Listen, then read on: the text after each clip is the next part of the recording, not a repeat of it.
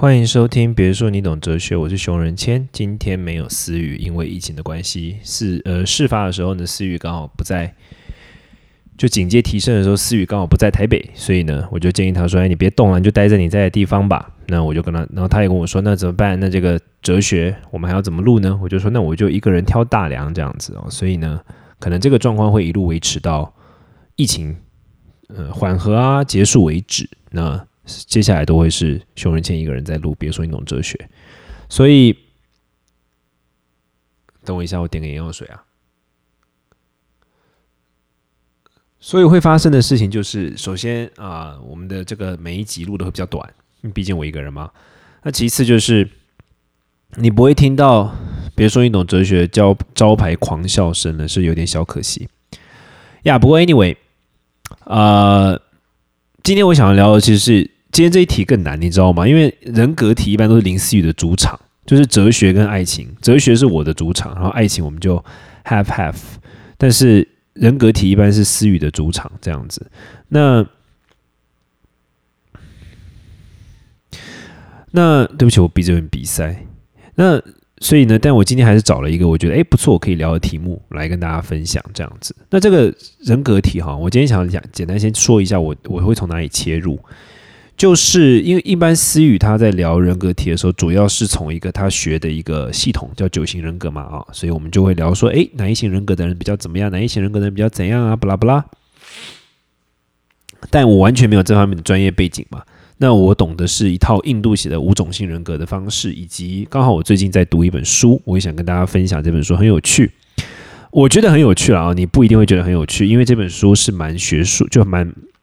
蛮学术性的啊，就蛮多专业数据啊，等等等等这样子。它叫做恐惧的原型。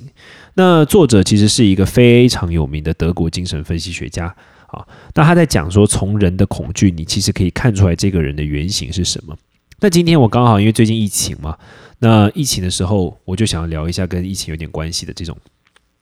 人格原型的表现。啊，当然，你这其实并没有绝对关联。你从日常生活中，你也会看到很多人是这样的。但疫情的时候，我们的这些人格就可能会比较明显的凸显出来。恐惧的原型哦，认为人有四种人格，那可能比重是每个人都有四种的这个比重，只是哪一个最重这样。那其中有一种人格呢，叫做歇斯底里人格，但是就是跟我今天想要聊的这个主题有关。先定义什么叫歇斯底里人格。歇斯底里人格呢，就是反复无常，然后呢，对于事情的变动非常非常的看感觉。歇斯底里人格它的一个最大的天性是什么呢？就是他会恐惧稳定，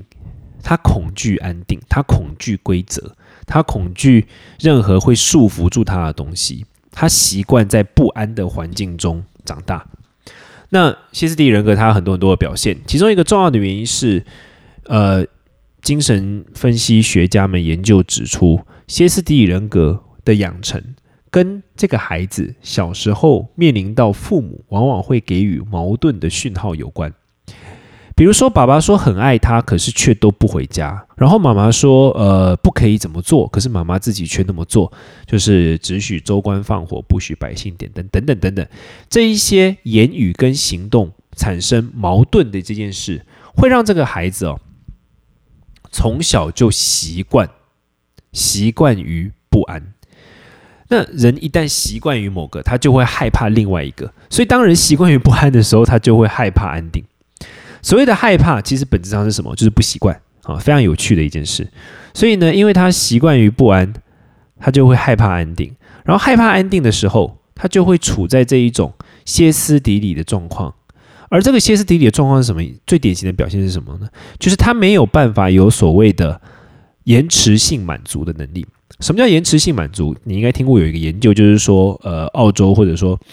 好像还是还是那个纽纽西兰，我不太记得，他们做了一个研究嘛，就是说跟一个孩子讲说，呃，桌上有一个糖果，然后呢，大人接下来要离开，孩子可以自己选择要不要吃，但是如果大人回来的时候，孩子没有吃掉那个糖果的话，那这个。大人就会再多给他一个糖果，然后研究显示，他们就在那边调查嘛，就是你知道，就有放一个摄影机啊，然后大人就走掉啦，然后孩子们就会看着那个糖果，然后你就会发现每个孩子做法不一样。有些孩子呢，他就是完全没有抵抗，他就只能把它吃掉；那有些孩子就会看着那个糖果之后呢，想尽办法装作没看到它。然后他们研究显示说，最聪明的那种小孩是，他会找事情做，让自己不被这个糖果给缠着，然后让自己忘记这个糖果。糖果等到大人回来的时候，他就得到下一个糖果了嘛。这种能力叫做延迟性满足，就是说他不会现在马上就想要满足这个东西，他可以等一下之后再满足。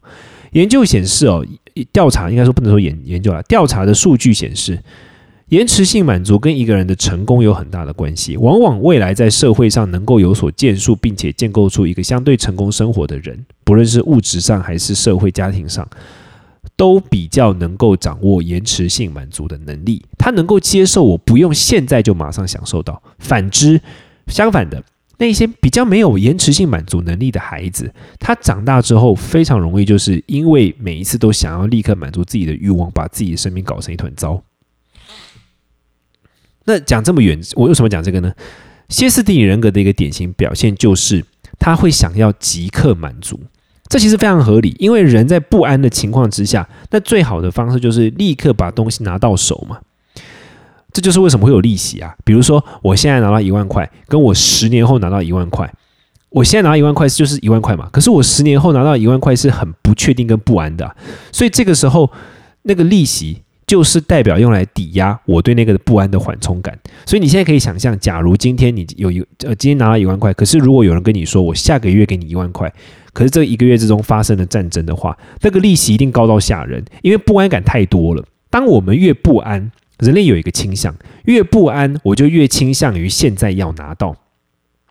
为什么我要讲这个主题？其实就跟我觉得囤囤积物资有点关系。囤积物资这个事情，很多人都在讲，就在讲说，哎，我听过有一个社会学学学者讲说，这个囤积物资是牺牲，呃，怎么样，自我牺牲的牺牲式行为我们要体谅别人有这种行为。巴拉巴拉巴拉，但虽然我撇开我个人对社会学的成见了哈，我个人觉得那一篇论述中，你最后是没有什么重点的，因为他最后他讲了一堆一堆这个论据之后，他最后并没有说具体行动是什么。那我想要谈的就是从这个精神分析学来讲，精神分析学这个当然我不是这方面的专家啊，但我也期待未来我们有机会听到更多专家的观点。从这个角度来看啊，我们人感到越不安的时候，我们就越想要囤积，这是一个非常正常跟自然的反应，所以缓和对方的不安。或者是说，让对方知道囤积物资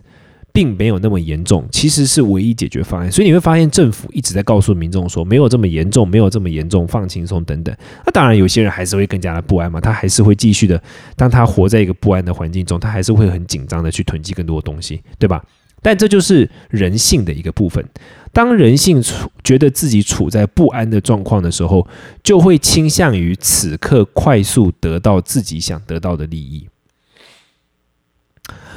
新冠为这个新冠肺炎，我觉得给人的疫情哦，给我们带来的这个人格上这个性不能说人格了，给把我们人格中的这个部分唤醒的，除了说极度的不安，让我们会变得就是说想要立刻去囤积或立刻得到我们想要的东西，这些这些等等等等之外。它其实给我们带来最大的伤害是，它让我们很多很多它的一些规范必须反人性。比如说，不可以群聚。你知道，人不安的时候，就是会想要囤积东西，或者是就想要跟自己爱的人在一起。可是他就规定你并不能群聚，不是他规定你啦，他导致政府规定我们，因为它的传播特色，让我们不能群聚，让我们不能跟一群人在一起感到被照顾。跟一群人在一起感到被疼爱，所以人的心理上会产生很大的负担，人的心理上会产生很大的不安。这个时候，我们本性中那个想要透过于囤积来对抗不安的本能会启动，而囤积最有效的往往就是吃。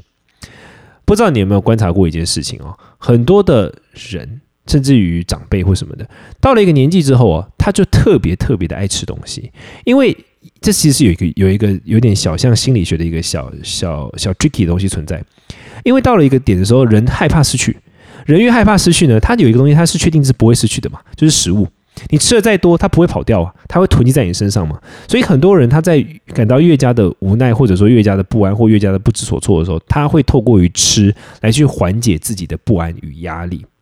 那你你想想看哦，在疫情的这个时刻，我们一方面这么做，然后一方面又担心自己好像会变得很丑，然后一方面又人际关系又不能维持，等等等等，其实真的是蛮崩溃的。所以透过于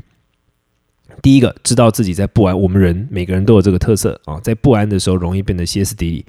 容易变得想要立刻满足。有这个特色的时候，不要顺着这个本性去走，我们可以找别的事情来缓和一下自己的不安感啊，我们就可以像是那个有办法缓和自己的想要吃巧克力的那一个小孩一样，找点事情缓和这个立刻想要。囤积，立刻想要塞东西到嘴巴的不安感。那找什么事情呢？那在我另外一支前面的一家一一支 p o d c a s 我就有讲到嘛，你找一些跟你对你恢复你社交连接有关的事情，不论是跟朋友讲讲电话啦，回忆一下你们之前看过什么啊，或者说透过某种喜好加入某个版啊，比如说你一直没有想要看的电影，你终于可以看了，看了之后跟。志同道合的朋友讨论啊，等等等等的这一些，其实才能够有效的缓解我们的不安。囤积跟一直吃等等等等，其实并没有绝对的效益。这是在疫情时代特别想跟大家分享的内容。当然，如果你对于人格题目有任何想要听我们说的，你可以留言给我。But 重点就是这个那个什么，就是说，因为现在思雨不在嘛，所以。专业的题目可能还是要等到他来了啊，但是呢，我可以从不同的角度或多或少的跟大家聊一些观念。那下次听，拜。